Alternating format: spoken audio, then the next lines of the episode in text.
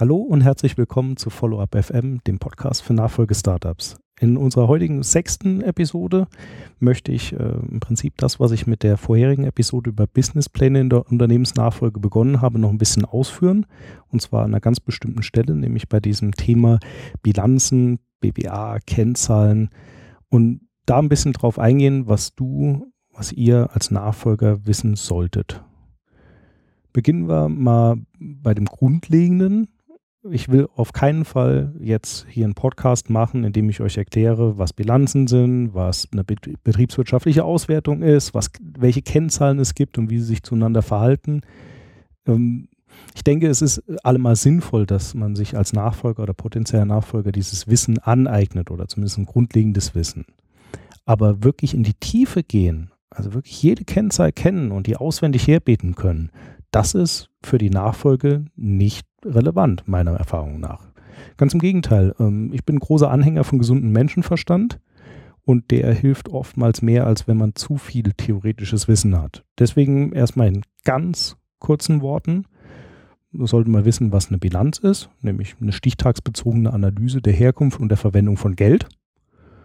Hm, was eine BBA ist, nämlich eine aktuelle Übersicht über die Ertragslage des Unternehmens und was Kennzahlen sind, nämlich errechnete Zahlen, die der Beurteilung von Unternehmen oder der Messung von Zielerreichungen dienen sollen. Da gibt es eine ganze Menge, ich will gar nicht auf einzelne eingehen. Ich würde da eher sogar empfehlen, dass man sich bei entsprechenden Experten, bei Kursen, sich da selbst ein Bild von macht und was dazu lernt. Ich selbst kann durchaus empfehlen, den IHK-Fachkaufmann für Unternehmensführung. Da wird das Thema intensiv drin behandelt und auch auf einem guten Niveau, aber nicht zu theoretisch. Oder alternativ den sehr gelungenen Podcast von Hans-Peter Rühl zu dem Thema, der diese Sachen wirklich angenehm, kurzweilig erklärt. Da gibt es auch eine App dazu, mit der man das Ganze ein bisschen üben kann, sodass man einfach ein bisschen Einblick in das Thema Buchung, Bilanz, Kennzahlen und ähnliches erlangt also das ist alles sehr empfehlenswert. Ich werde das alles in den Shownotes verlinken, sodass ihr euch da schlau machen könnt. Was mir eigentlich wichtiger wäre, und ich hoffe, dass es euch auch mehr hilft, ist die Frage, was davon ist eigentlich in der Nachfolge wichtig? Zuallererst, und das habe ich ja eben schon gesagt, man sollte sich auf jeden Fall Wissen aneignen, aber kondensiert auf Führungskräfte. Für die wirklich intensiven Aufgaben in dem Bereich gibt es Experten, Controller, Steuerberater. Die Leute können das alles sehr gut. Aber wenn man das selbst tut, sollte man es nur verstehen können, aber nicht in der Tiefe meistern. Das ist nicht eure Aufgabe. Wenn man mich dann jetzt fragt, okay, habe ich verstanden, was ist denn die wichtigste Zahl, der wichtigste Wert deiner Meinung nach? Dann wäre meine Antwort immer das Thema Liquidität. Warum? Nun, erstmal ist es eine relativ eigennützige Sache, weil Liquidität ist wichtig, damit man solvent ist. Und wenn man insolvent ist, ist man als Geschäftsführer dafür haftbar. Und das kann unter anderem im Knast enden. Und da möchte, glaube ich, niemand von uns hin. Andererseits kosten Kredite, auch der Kontokorrent übrigens, Geld.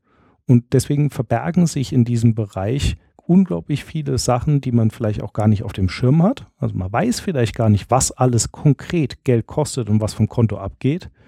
Und da verbergen sich natürlich auch dementsprechend die Einsparpotenziale und auch Verbesserungspotenziale.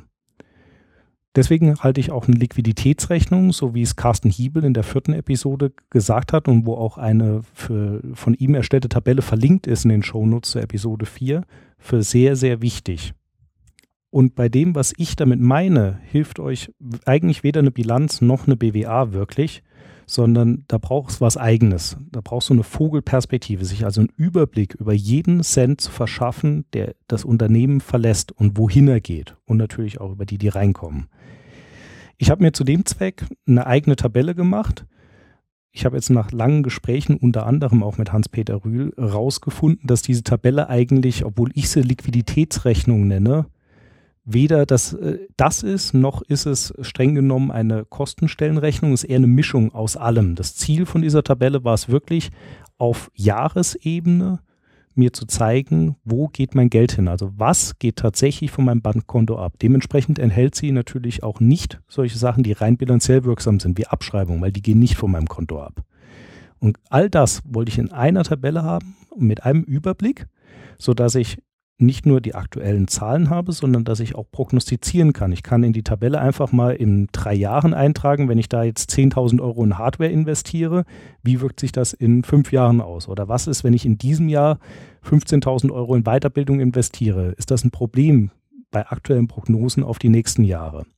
Das ist eine sehr, sehr grobe Übersicht. Man könnte die auch, wenn man wollte, runterbrechen auf Monate. Aber da würde ich dann doch eher dazu tendieren, Carstens Tabelle, die wie gesagt in den Shownotes auch verlinkt ist, zu empfehlen, weil die auch dafür gut geeignet ist. Ich auf jeden Fall habe damit sehr, sehr gute Erfahrungen gemacht. Und da sie weder dem noch Fisch noch Fleisch ist aus einer, aus einer Expertensicht, ja, es ist halt das, was ich am Anfang sagte, das ist gesunder Menschenverstand.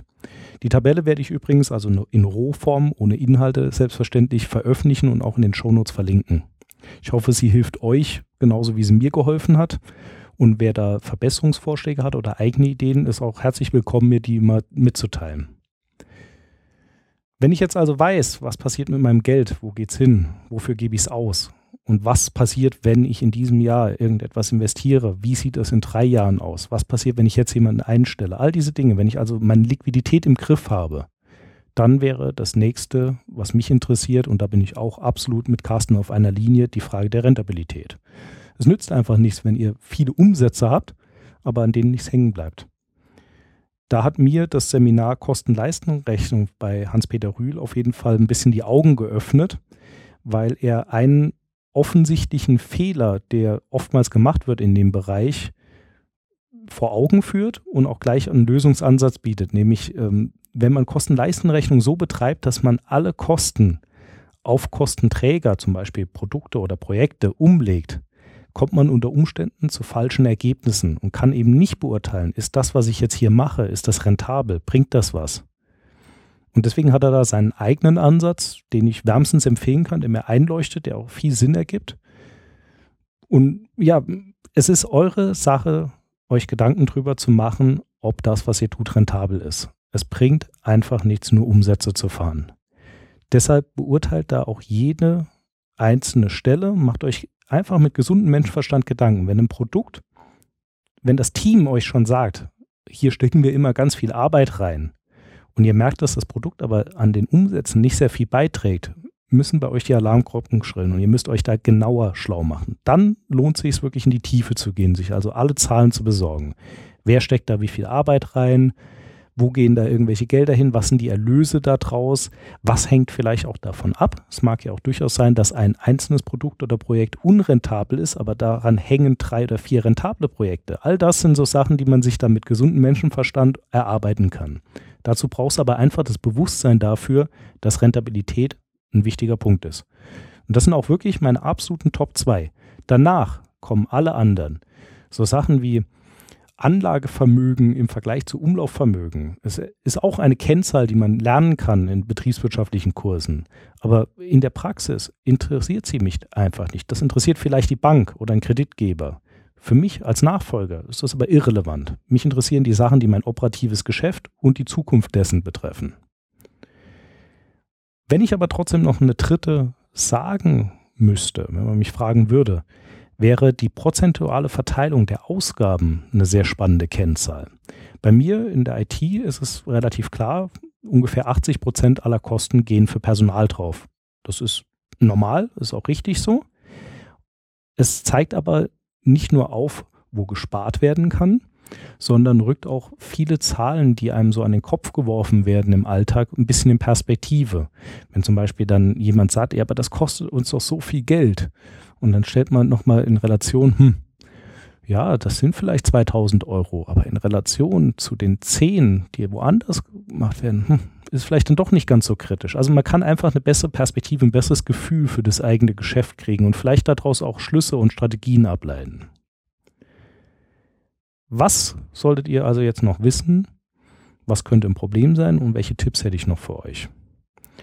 Aus der vergangenen Folge, diejenigen, die es gehört haben, werden sich vielleicht erinnern, der, einer der ersten Sachen, die man lernt, ist, dass Kennzahlensysteme oft automatisiert und vorgegeben sind. Es gibt da leider keine perfekt auf jede Branche angepasstes einzelnes Kennzahlensystem.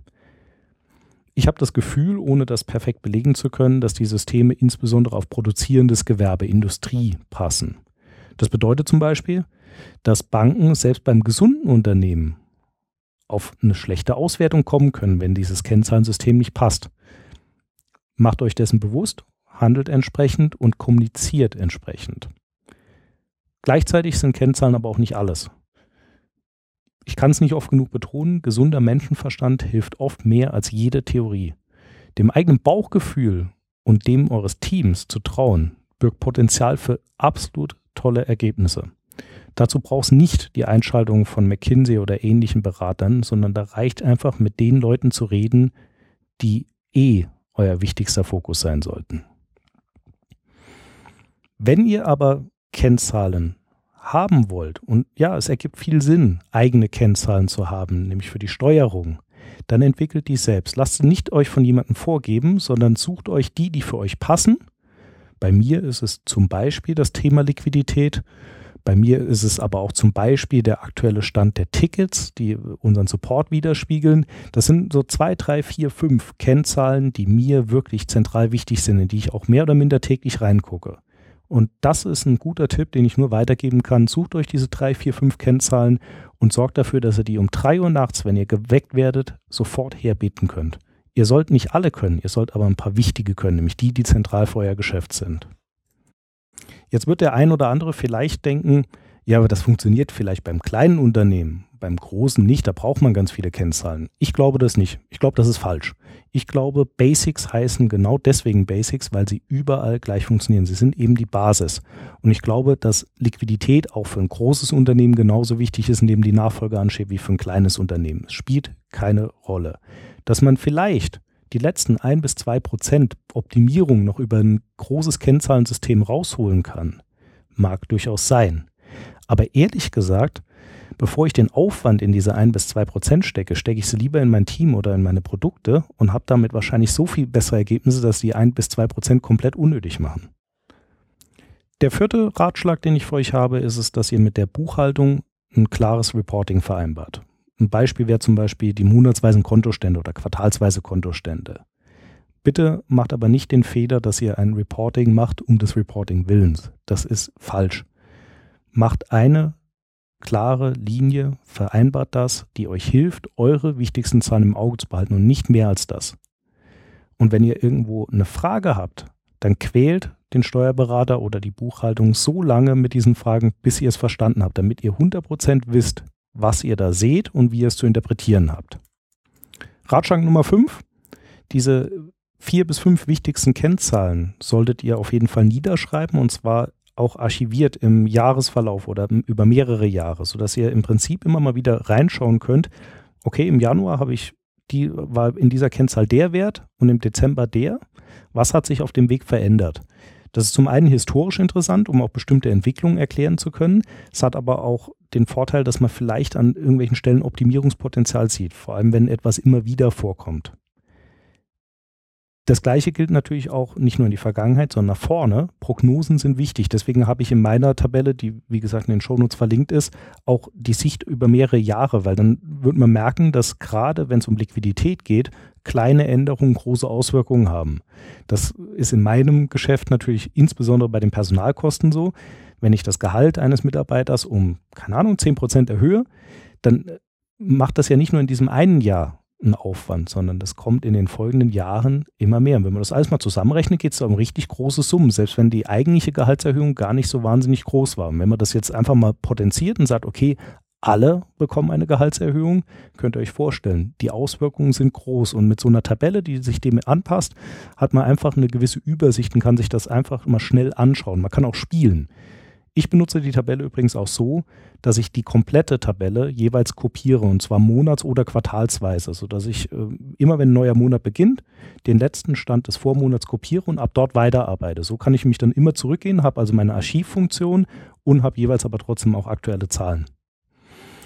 So, wir nähern uns dem Ende. Für mich persönlich noch ein wichtiger Tipp, im Zweifel lieber defensiv. Für Außenstehende, also für zum Beispiel für Geldgeber, Gesellschafter oder ähnliches, ist es toll, wenn man besser überrascht, als später erklären zu müssen, warum man seine Zahlen verfehlt hat. Es ist aber auch für einen selbst psychologisch sehr angenehm. Ich habe lieber eine gewisse Sicherheit.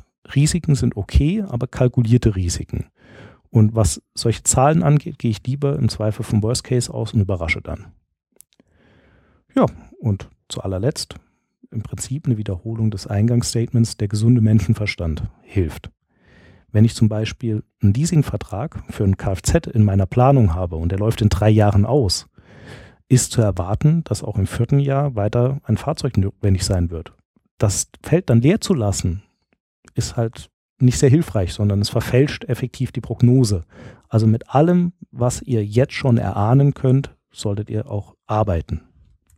So, das waren also jetzt mal noch meine sieben Tipps, die ich persönlich auch so beherzige und die ich nur empfehlen kann.